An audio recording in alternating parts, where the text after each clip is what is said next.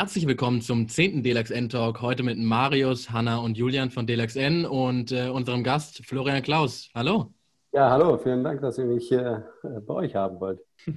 Du bist ja jetzt zugeschaltet aus Boston, richtig? Exakt. Äh, ja, kleiner Vorort von Boston, aber das äh, gröbere Einzugsgebiet von Boston, ja. Ja, cool. Aber super, dass du dir die Zeit nimmst und dass es auch, dass es auch klappt. An der Stelle schon mal ein großes Dankeschön. Genau. Gerne, jederzeit. Ja, um direkt äh, mal ein bisschen reinzustarten und dass die Hörer auch verstehen, ähm, wer du bist, woher du kommst, was du mit Lacrosse überhaupt zu tun hast. Wie hat deine Lacrosse-Karriere gestartet? Wo hat die gestartet? Und äh, ja, wo, wo hat es begonnen? Ah, da muss ich mich äh, viele, viele Jahre zurückerinnern. Ne? Gestartet äh, war es 1998 äh, in Passau, frisch zum Studienbeginn äh, bin ich in der Mensa an der Schlange gestanden und dann gab es einen kleinen Informationstisch äh, mit Flyern und äh, ein bisschen Ausrüstung und Fernseher, der äh, eins der wenigen Lacrosse-Videos, äh, die es damals so gab, abgespielt hat. Und ja, ich, ich habe es interessant gefunden. Ich habe äh, ich hab relativ hoch Fußball gespielt, also dritte Liga damals. Mhm. Und bin dann auch mit dem Studium äh, so ein bisschen vom Fußball raus und habe dann eben auch noch einen neuen Sport gesucht. Und äh, ja, zum Glück ist es Lacrosse geworden. Welche, welche Position hast du dann gespielt zum Start? Zum Start war es im Mittelfeld, dann war es Torwart, dann war es Verteidigung am Ende. Also die, die Stickgrößen sozusagen einmal alle durchgegangen, vom, vom kleinsten zum größten. Ja, damals hat man gespielt, wo Bedarf war. Also, was hat dich so fasziniert an Lacrosse? Also ich meine, Fußball, wenn du schon so hochklassig gespielt hast und Lacrosse ist ja schon eine ziemlich kleine Community, wahrscheinlich 98 nochmal ein gutes Stück kleiner gewesen. Also was, was hat dich da so hingezogen?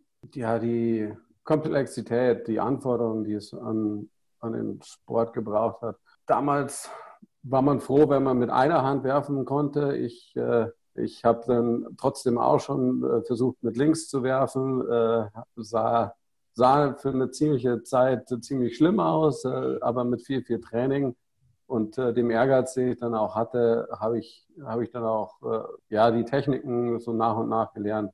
Man muss sich ja anders, man muss sich ja vorstellen, damals hat es insgesamt sechs Vereine gegeben, wir sind nur auf Turniere gefahren und wenn man ein bisschen mehr wollte, dann, dann ist man zu den Nationaltrainingscamps gefahren. Bist du so dann auch schon zur Nazio gekommen? Ja, äh, ich habe ich hab in einer Lacrosse-WG gewohnt. Also meine beiden Mitbewohner haben auch äh, Lacrosse gespielt. Und einer meiner Mitbewohner ist, ist schon öfter dann zu den Camps gefahren und dann irgendwann hat er gesagt, ja, komm doch auch mal mit. Und das, äh, ich bin da ohne ohne große Erwartungen hingefahren, aber habe es dann so mit dem letzten Hüpfer noch in die Nationalmannschaft geschafft. Und äh, angefangen hast du, hast du dann in Passau und was waren deine Stationen, die du so über die Jahre gegangen bist? Welche Vereine? Oder war es straight Passau für äh, die ganze Zeit? Ja, war, war Passau für acht Jahre insgesamt. Also ich habe dann okay. zwar schon in München gewohnt, ja. aber habe immer noch für Passau gespielt. Und okay. nach meiner Passau-Zeit ist es halt dann München geworden. Und äh, jetzt bin ich in Boston und äh, wir haben die Old New England Lacrosse League. Da spiele ich in der Ü40 äh, Division. Äh, wir hatten auch, ja, diesen Sommer war es natürlich nicht so viel, aber letzten Sommer hatten wir dann auch äh, 10, 12 Spiele. Und ja, es ist ein, ein Riesenspaß hier auch zu spielen. Der älteste in meinem Team ist 63. Äh, What? Mega cool. Ja, ich bin, ich bin der Rookie im Team. Also ich bin. Äh, Wie ist das Niveau da drüben so? Ja.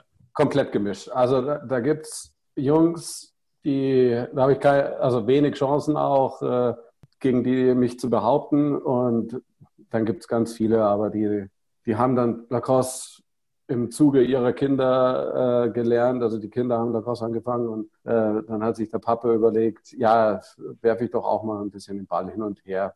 Also es ist wirklich von, von komplett Anfänger bis zu Halbprofis. Super, bestimmt ein cooler Mix dann auch. Ja, ja. Unser, unser Team ist äh, so im Mittelfeld und wir haben dann halt immer auf dem Parkplatz äh, danach äh, dieses, äh, ja, die obligatorischen Zeremonien nach, nach den Spielen. Also man sitzt zusammen, baut sein Netzwerk auch auf und redet und äh, lacht und hat Spaß. Also es war, war schon schön letzten Sommer. Sehr schön. Wahrscheinlich wird auch wieder schön, sobald ja. Corona dann auch wieder ähm, sich ein bisschen abflacht. Ja, ähm, ja.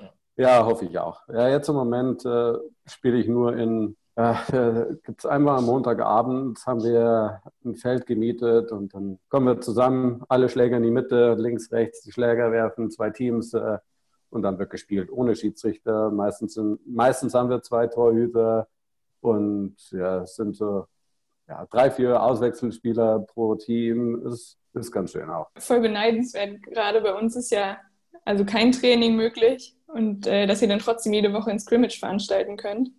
Sehr cool. Ja, man, also ich fahre auch eine halbe Stunde hin. Also, und äh, das machen auch die anderen äh, Mitspieler. Da ist auch die Bereitschaft äh, ein bisschen größer hier, mal sich eine halbe Stunde ins Auto zu setzen und irgendwo hinzufahren. Nur für ein, nur für ein kleines Scrimmage. Ja, vielleicht äh, nochmal zurückblickend auf deine ähm, Lacrosse-Karriere in Deutschland. Du hast ja gesagt, du hast äh, den Sprung in die Nazio geschafft. Ähm, was waren denn da so deine, deine Erfahrungen und äh, vielleicht auch deine Erlebnisse? die du da hattest? Also meine erste Lacrosse-Erfahrung mit der Nationalmannschaft war 2001. Äh, wir sind dann auch nach Wales zur Europameisterschaft gefahren. Das war zu einer Zeit, da war die deutsche Nationalmannschaft noch sehr stark mit Amerikanern besetzt. Das war auch die letzte Veranstaltung im D-Modus. Ähm, es war, war gut, man konnte einiges lernen von, von den Amerikanern. Aber ich finde es auch gut, dass sich das äh, gewandelt hat, dass, dass der Fokus mehr, mehr zu den Deutschen hin in, in der Mannschaft äh, gegangen ist. Aber alles zu seiner Zeit eben. Ist, äh, ja. Also 2001 äh, sind wir dann auch gleich äh, Europameister geworden, haben, haben äh, die, die Engländer im Finale besiegt.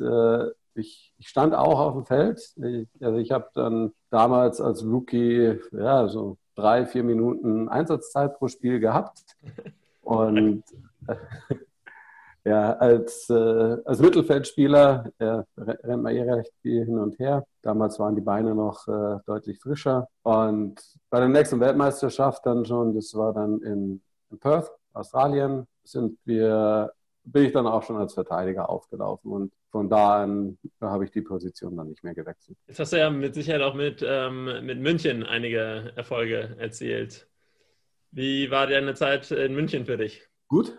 Also München war, München war auch eine klasse Erfahrung. Also ich habe da gewohnt und, und gespielt und für viele, viele Jahre war Lacrosse auch neben der Arbeit mein Leben. Also im Prinzip bist du entweder in der Arbeit gewesen oder, oder auf dem Lacrosse-Feld oder hast gefeiert mit, äh, mit, den, mit den Leuten aus dem Lacrosse-Feld. Äh, hat, gab es auch viele Jahre eine, eine sehr enge Clique, die sich da gebildet hat. Und ich kann mich noch erinnern, als ich nach München gegangen bin, da war der Münchner Verein nicht gerade auf dem aufsteigenden Ast. Das, äh, es hat sich dann gewandelt. Es sind viele hochkarätige Lacrosse dann zum, in einen sehr kurzen Zeitraum nach München gegangen.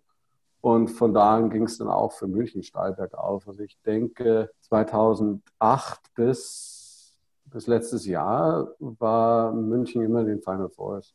Ähm, ich erinnere mich, ich habe auch mal eine, eine, Zeit lang mit München mittrainiert, ähm, als ich da noch für, erinnern. Genau, für Friedrichshafen gezockt habe. Ähm, da warst du ja auch relativ aktiv ähm, im Bereich der Jugendförderung. Also du hast, glaube ich, auch ähm, Jugendcoach gemacht, oder? Oder irre ich mich da? Naja, ich habe auch äh, ja, vier, fünf, sechs Jahre, glaube ich, in München die, die Jugend betreut. Das ja, war, war nicht immer ganz leicht. äh, Absolut. Äh, die, ja, die, die, ähm, ja, die Rückmeldungen waren war nicht ganz so, äh, wie man es dann ja, aus äh, Jugendzentren wie, wie Frankfurt oder Hamburg äh, sieht. Also da hatte, ich, da hatte ich schon deutlich schwereren Stand. Also wir sind dann auch immer wieder auf Events nach Frankfurt oder auch nach Brüssel gefahren. Ähm, aber da konnten wir seltenst äh, als, als ja, Münchner Team auflaufen, sondern haben immer Spielgemeinschaft mit irgendjemandem gemacht. Wie ist es inzwischen? Weißt du das? Ich muss, ich muss ein bisschen passen. Ähm, ich weiß nicht genau, wie es, wie es ist. Also es ist deutlich stabiler als noch vor zehn Jahren. Äh, aber wie jetzt gerade der, der, Stand der Dinge ist, das weiß ich nicht. Und hat äh, deine Tochter auch schon angefangen, Lacrosse zu spielen? ja, die ist jetzt fünf. Ähm, ist äh, ein bisschen, die ist ein bisschen beratungsresistent. Also sie lässt sich wenig äh, von Mama und Papa erklären. Äh, sie spielt im Moment Eishockey und ist da Feuer und Flamme. Und alles, was der Trainer sagt beim Eishockey, wird sofort aufgenommen. Aber sobald wir irgendwas sagen würden, also meine Frau oder ich, dann äh, wird, wird abgeblockt. Insofern, so, sobald wir, sobald sie alt genug ist, auch in, hier in den USA äh, in der Lacrosse-Mannschaft zu, zu trainieren, dann, dann denke ich, wird das auch ein bisschen besser. Aber wir haben, wir haben daheim einen Rebounder, wir, wir werfen immer mal wieder sie fängt schon Bälle, sie kann, sie kann werfen. Also da ist äh, noch nicht Hopfen und Malz daran, wie man so schön sagt. Sehr gut. Äh, vielleicht können wir auch den, den Schwenk rüber machen. Ja, ähm, genau. Du hast gesagt, du hast in, in Passau ähm, studiert, wo du dann auch äh, mit Lacrosse angefangen hast.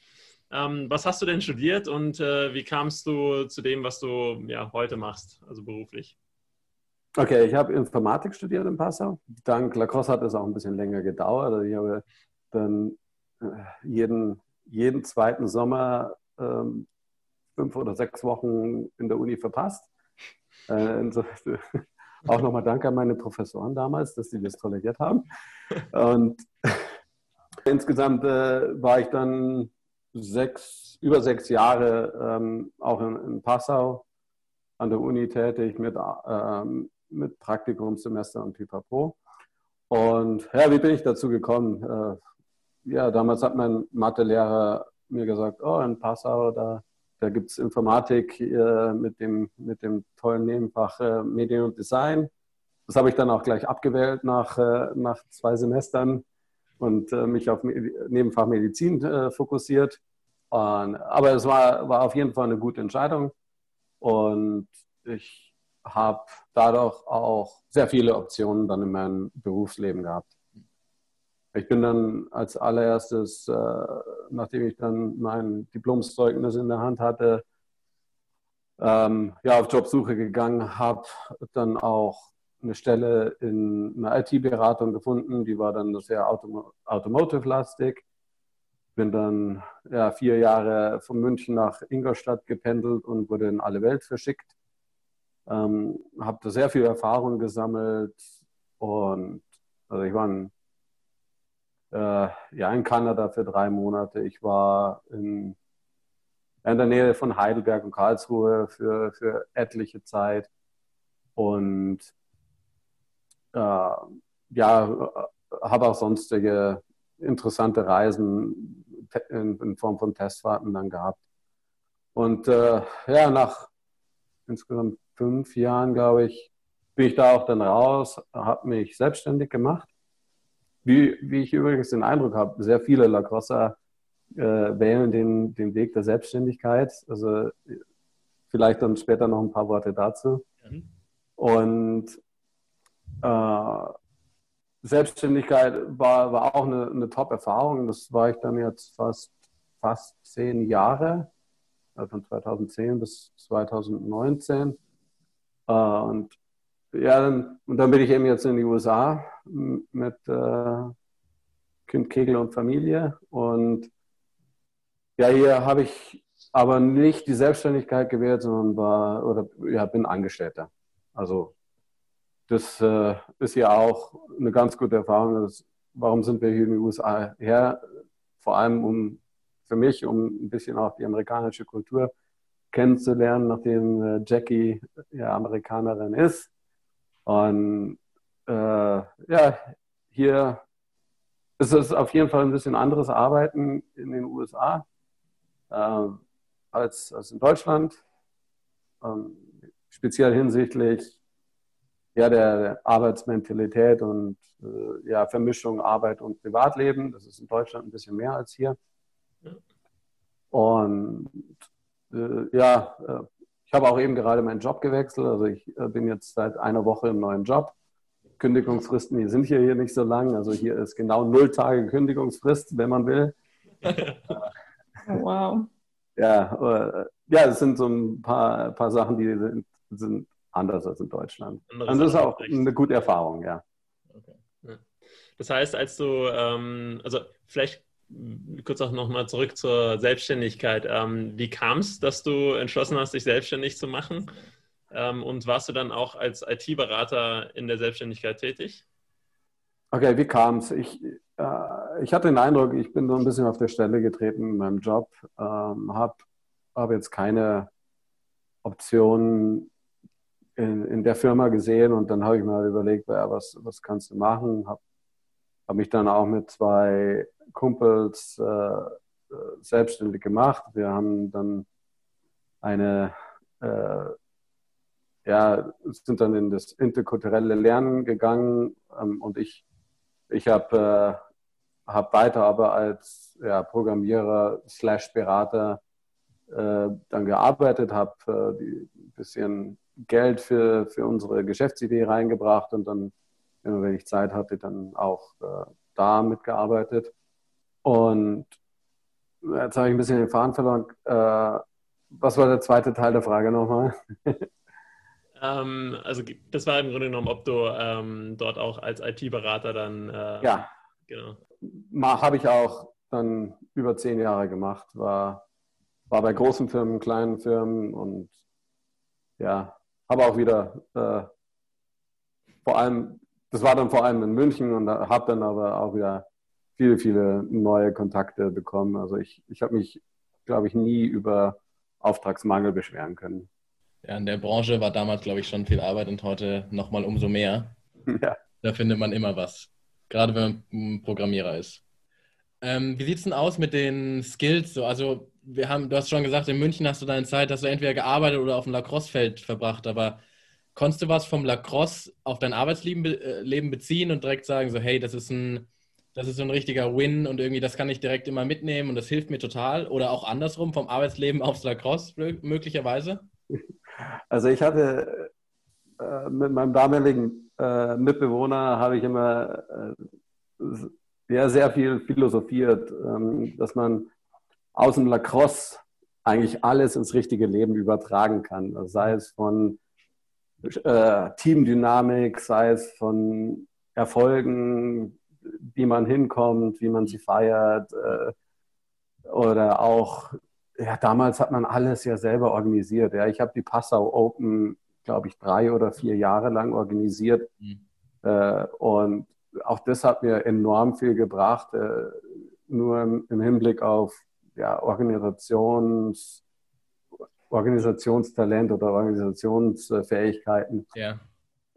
Und insofern, ich glaube eher, dass man aus Lacrosse fast alles ins, ins richtige Leben übertragen kann, die Erfahrung, okay. die man da macht.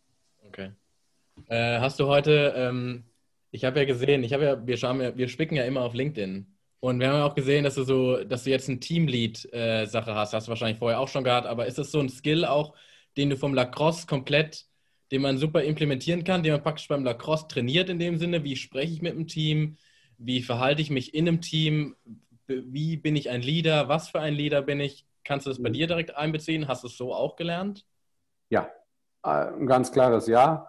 Ich habe auch in meinem Vorstellungsgespräch äh, gesagt, ja, hier, ich war, war Teamcaptain in der Nationalmannschaft für, für lange Zeit. Ich habe äh, Mannschaften trainiert.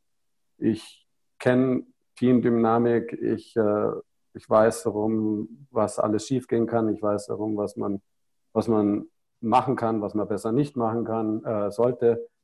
Und Lacoste ist jetzt hier ein bisschen bekannter als in Deutschland. Und das, das hatte wahrscheinlich auch einen, äh, einen Aspekt. Ich habe aber auch zum Beispiel die, die Stelle habe ich bekommen über einen meiner Lacoste-Kollegen. Äh, also auch hier wieder, es läuft, läuft dann viel über Kontakte. Ja. Und der hat mich da vorgestellt und dann von da an ist es natürlich auf meiner Seite, aber ja. ähm, er hat schon mal seine Hand für mich ins Feuer gelegt und hat gesagt, das ist ein klasse Kerl, den kenne ich vom, vom Lacrosse-Feld. Ja. Und äh, schaut ihn euch mal an, bitte. Ja, das wäre. Sorry, Hanna, ja, sag. Ähm, das war auch genau das, was du eben gesagt hast mit diesen Netzwerken auf dem Parkplatz, dass ihr euch dann trefft und quatscht. Und hast du das Gefühl, dass du auch schon von, also hier in Deutschland, von dem Lacrosse-Netzwerk Nutzen ziehen konntest? Ja, äh, also auch meine zwei Geschäftspartner damals waren aus dem Lacrosse-Umfeld und auch meine Frau, Frau kommt aus dem Lacrosse-Umfeld. Also ich, äh, ich war, äh, man kann man kann nicht sagen Heliozentrik, ich war Lacrosse-Zentrik. Also äh, ich, ich habe wirklich die, äh, mein komplettes Leben um, um Lacrosse ja aufgebaut. Oder äh, ich habe es nicht geplant, aber es, ist, es hat sich so entwickelt, weil es äh, ist ein, ein immens wichtiger Teil meines Lebens gewesen und ist es auch immer noch. Ähm, jetzt äh, vielleicht auch nochmal ähm, auf das zu sprechen zu kommen, was ich anfangs gesagt habe. Ähm, du hast aber trotzdem nebenbei nie quasi deine Ziele aus dem Auge verloren, ähm, sondern eher die Fähigkeiten, die du beim Lacrosse, äh, über das Lacrosse äh, gelernt hast, ja dann auch im beruflichen angewandt. Und ähm, ist es so, dass es dir auch eine gewisse Sicherheit dann für die Selbstständigkeit gab? Also du hast gesagt, einen Auftragsmangel oder einen Auftragsmangel gab es wirklich nie ähm, dass es vielleicht auch so eine Sicherheit projiziert hat?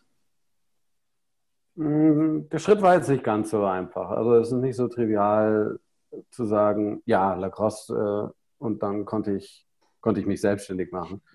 Nee, das war schon eine längere Entscheidung und ich, ich hatte damals noch keine, ja, keine finanziellen Verpflichtungen, wie ich, wie ich sie heute mit äh, Frau, zwei Kindern und äh, Haus, Auto, und Pipapo habe. Insofern, der Schritt war nicht leicht, aber er ist mir leicht hergefallen, weil ich auch ja, das Selbstbewusstsein vom Lacrosse schon hatte. Das stimmt schon. Aber ja, auf der anderen Seite dann habe ich auch aus meinem Elternhaus immer die, die Unterstützung bekommen. Also schon angefangen mit, mit Fußball äh, bis hin dann zu Lacrosse, dass mir es ermöglicht wurde, auf Weltmeisterschaften zu fahren. Also ich habe da immer vier, fünf, 6.000 Euro zahlen müssen pro Weltmeisterschaft. Äh, hätte, ich, hätte ich da die Unterstützung nicht gehabt, äh, wäre das einfach nicht möglich gewesen. Und äh, das Gleiche dann äh, mit dem Schritt zur Selbstständigkeit ich wusste, wenn irgendwas schief geht, auch wenn ich dann, was weiß ich, 32 äh, Jahre bin, ich kann immer noch daheim einziehen, wenn, wenn, ich, äh, wenn alles schief geht. Ja? Also insofern, äh, das Sicherheitsnetz war jetzt weniger von der Cross, also mehr als von der, es kam mehr von der Familie. Deine äh, Teamkollegen, ähm, inwieweit, also du hast gesagt, mit denen hast du dich ja selbstständig gemacht, richtig? Genau. Ähm, wie kam da die Idee zustande? Also habt ihr, ähm, also jeden, jeden Sonntag Weißwurstfrühstück und dann wurde halt so, alles klar, genau. wir, wir, müssen das refinanzieren, wir müssen das finanzieren, das Ganze auch, irgendwann. ähm, also die beiden, die beiden Kollegen, Jonas und Philipp, waren auch äh, Mitbewohner von mir. Es, es ist äh, wirklich eine sehr enge Beziehung äh, und wenn man Mitbewohner ist, dann hat man ja auch ein bisschen mehr Zeit, dann kann man auch mehr, mal über, ja, wie zufrieden ist man denn im Job denn wirklich, was will man denn machen und dann haben wir uns zufällig alle drei und ja, wir hatten noch ein paar mehr Leute im, im Boot, aber die drei sind es dann geworden. Aber wir drei haben uns dann äh, unterhalten und jeder war nicht so hundertprozentig zufrieden mit, äh, mit seinem aktuellen Job und wo es, hin, wo es denn hingehen soll. Und ja, dann haben wir ganz einfach ja, Sonntagmorgens dann mal hingesetzt äh, in einer größeren Runde und haben überlegt, ja, was, was können wir denn machen? Also wir wissen, wir wollen nicht weiter arbeiten im, als Angestellter, wir wollen uns selbstständig machen und dann haben wir ja, drei, vier Brainstorming-Sessions gemacht, äh, Sachen bewertet, also sind, sind dann schon ein bisschen strukturiert rangegangen. Also wir sind, hatten nicht die Idee erst, sondern hatten den Wunsch erst, uns selbstständig zu machen. Aber hat ja dann auch äh, gut funktioniert, wenn ihr das äh, einige Jahre gemacht habt. Also, ja, also war nicht immer ganz leicht, aber ja, ja es, hat, es ist was dabei rausgekommen, ja. Ich, hätte noch mal zum, ich würde nochmal zum Lacrosse äh, zurückgehen, weil mich würde interessieren, ähm, aus den USA, wie sieht man den, das europäische Lacrosse oder generell das deutsche Lacrosse? Interessiert man sich überhaupt dafür? Spielt es da drüben überhaupt eine Rolle oder sagt man, keine Ahnung, die Tschechen spielen Box, alles andere weiß man nicht? Also es ist nicht wirklich präsent. Äh, hier zählt, hier in den USA zählt die, die Highschool und die Uni ja. einiges und potenziell ist auch nach der Uni Schluss. Also die, ja. wenn man hier mal schaut, wir haben, wir haben so viele potenzielle Lacrosse-Spieler auch im, im Alter von 40 und plus äh, im Umfeld und also richtig viele. Und wir haben, wir haben jetzt zwei Ligen, ähm, North Shore und South Shore und jeweils sieben Teams oder acht Teams. Also es, sind, es wären aber viel mehr Leute noch hier, die, die spielen könnten. Also nach der Highschool oder nach der Uni ist dann Schluss. Und wie, wie sieht man den europäischen Sport? Ähm, viele Leute haben ja über die Großvaterregelung äh, oder ähm, haben wir ja noch europäische Pässe. Und mhm. das habe ich jetzt schon öfter auch in meinem Team gehört. Äh, der, der Sohn von einem, der, der spielt in der U19 in Irland. Mhm. Und sowas höre ich dann mehr. Dass man eher, ja, ich habe Verbindungen in das und das Land und ich coache da. Ja, ein anderer Coach von, von Merrimack, der, der hat dann auch äh, in Griechenland äh, beim Coaching geholfen. Sowas höre ich dann schon. Aber insgesamt kennt man, wüsste man jetzt nicht, welche europäischen Teams groß sind, ja. welche da gut sind, welche Weltmeisterschaften denn irgendwo anstehen. Also das ist einfach nicht präsent. Okay. Wir müssen noch ein bisschen mehr Pressearbeit machen ja. als DLAX-N. Genau. Ähm, Gibt es was, was du eventuell auch den äh, jüngeren ähm, Spielern ähm, mit auf den Weg geben könntest? Also wenn du so ein paar Tipps hast. Gerade, ich meine, du hast ja wirklich lange Lacrosse gespielt und spielst immer noch und hast jetzt, sag ich mal, zwei Welten kennengelernt. Einmal die amerikanische, dann ähm, ja, die äh, Bundesliga Süd, sage ich mal, mit Passau und München. Ja. ja, kommt hier rüber zum Spielen. Also das Level ist wirklich ein anderes. Also ich habe kleine Anekdote. Äh, vor drei oder vier Wochen war dann auch ein 15-Jähriger, der bei uns dann mal ausgeholfen hat äh, in unserem Altmänner-Team. Und der hat uns hergespielt. Der hat, der hat einen Split-Dodge gegen mich gemacht. Äh, ich dachte mir, haha, und schon war er vorbei. Äh, also das Level ist wirklich ein anderes hier. Ähm, kommt hier rüber zum Spielen. Wir haben auch ja mit der Nationalmannschaft einmal eine Tour hier in Boston gehabt und auch das war, äh, wie sagt man so, ein Eye-Opener für, für viele. Also was ist denn überhaupt möglich und was ist auch möglich, wenn man gar nicht so die besten äh, Stick-Skills hat, aber was ist allein durch Fitness möglich? Das ist hier ein, ein anderes Level. Also ich erinnere mich, als, ähm, als ich in, in München war, gerade da haben die, ähm, die Jungs von der Bundeswehr, also Bundeswehr Lacrosse, auch nochmal ähm, das Fitnesslevel ein bisschen nach oben gezogen, wenn ich mich recht erinnere, äh, mit CrossFit-Sessions vorm oder nach dem Training. Ähm, würdest du sagen, dass das auch gerade ein ganz zentraler Punkt ist für den deutschen Lacrosse, um besser zu werden? Also jetzt nicht CrossFit alleine, aber ja, Fitness. Ja, ja genau, Fitness, ja ja, äh, absolut. Das war, auch, das war auch etwas, was ich als 20-Jähriger oder auch als 23-Jähriger wahrscheinlich, äh, was mir nicht bewusst war. Also ich bin, ich bin nicht ins Fitnessstudio gegangen, um, um Krafttraining zu machen. Ja, ich, ich war laufen, ich hab, war sprinten, aber das war es dann auch schon. Und dadurch war ich auch viel verletzungsanfälliger, als ich äh, es hätte sein müssen.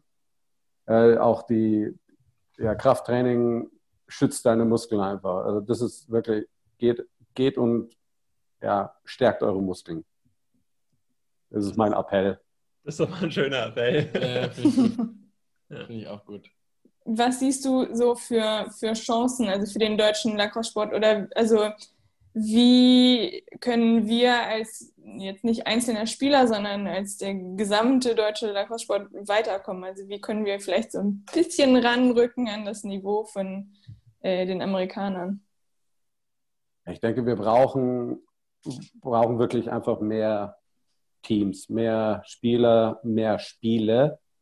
Ja, das ist ja in dem Sommer komplett flach gefallen, aber es, es gibt Möglichkeiten, wie man einfach auch, ja, indem man halt nicht 20, 23 äh, Mann starke Kader hat, sondern wenn man das ein bisschen verkleinert, dann gibt es vielleicht mehr Teams. Äh, ich glaube, da gibt es in England äh, ein Modell, wo, wo dann Mannschaften auf 13 oder 15 Spieler Maximum reduziert sind, was dann auch wieder die, ja, die Verbindlichkeit erhöht, wenn, wenn man sagt, ja, ich kann an dem Wochenende nicht, äh, okay, dann sind wir nur noch zu zwölf. Oh, ich kann auch nicht, dann sind wir nur noch zu elf. Und dann, dann wird es schon schwierig. Äh, also, dass man die Prioritäten dann der einzelnen Spieler versucht, auch zum Lacrosse eher hinzu, hinzubiegen. Also, ich denke, es braucht mehr Spieler in Deutschland. Wodurch kriegt man die? Ja, durch interessantere Spiele, dass man nicht äh, zwei Stunden fahren muss zum nächsten Spiel.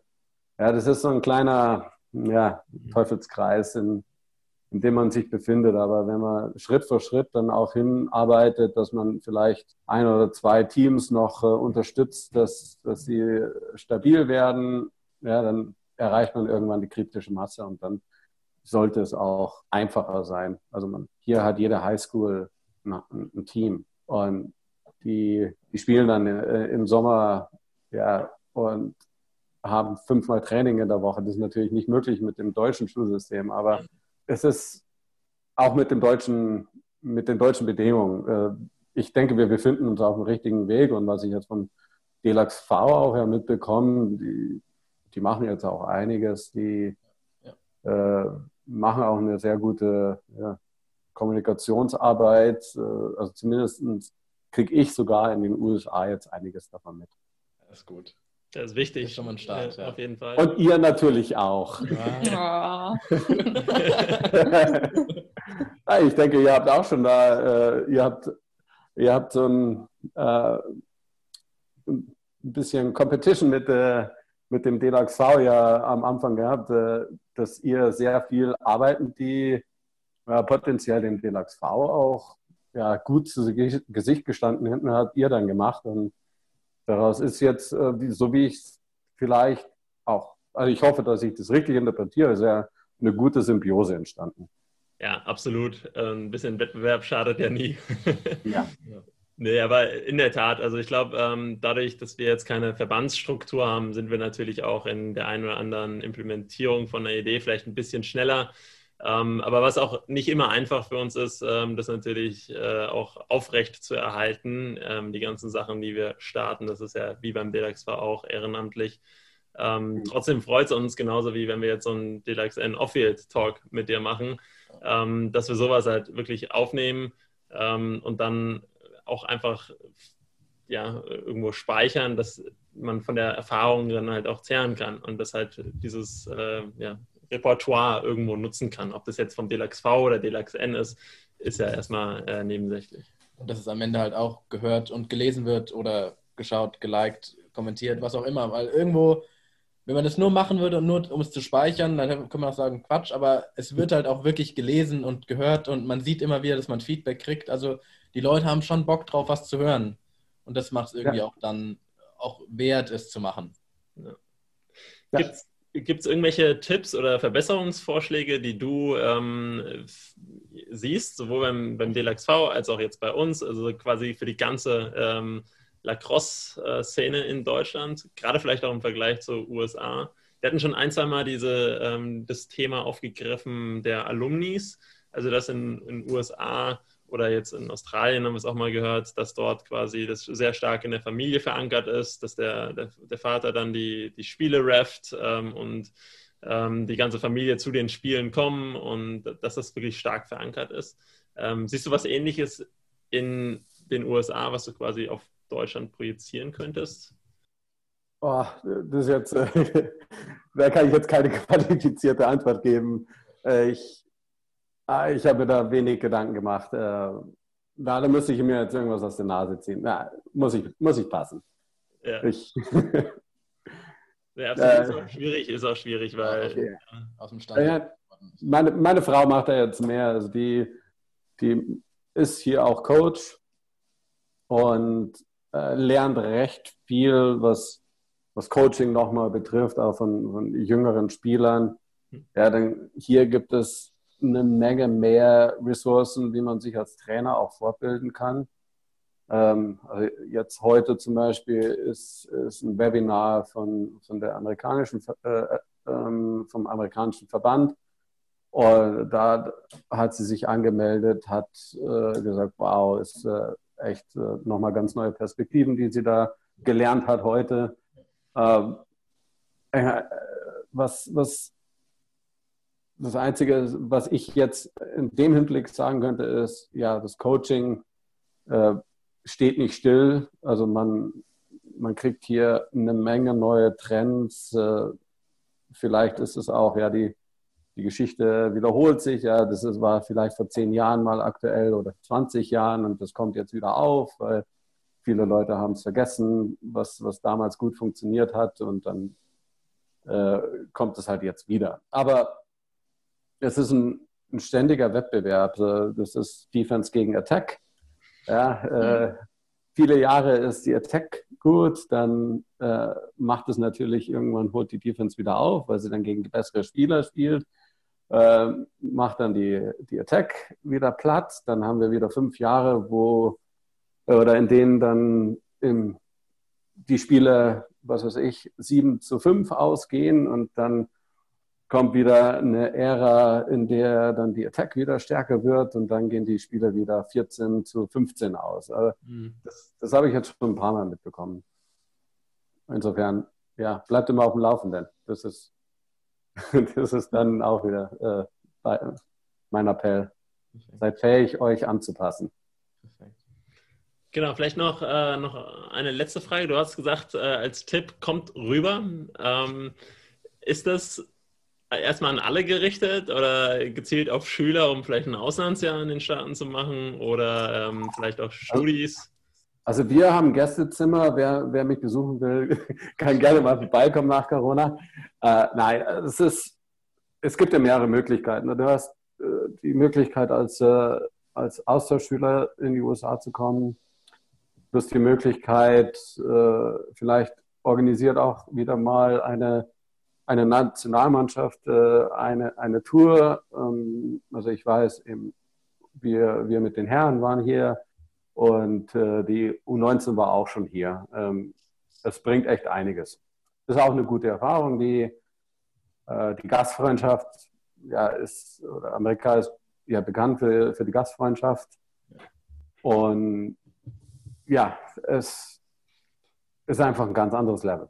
Vielen lieben Dank, lieber Florian, für deine Zeit, genau. die du dir genommen hast für unseren Delax N-Talk heute. Haben wir wieder was, wieder was gelernt, auf jeden Fall. Ähm, und ja, also wir, wir sind gespannt. Ähm, wir sind auch gespannt, wer vielleicht mal dein Angebot äh, des, des, freien Zimmers in Anspruch nimmt. Ja. ähm, und ja, berichten dann natürlich auch. Ja, auch vielen Dank, äh, dass ihr mich eingeladen habt äh, und dann beste Grüße nach Deutschland.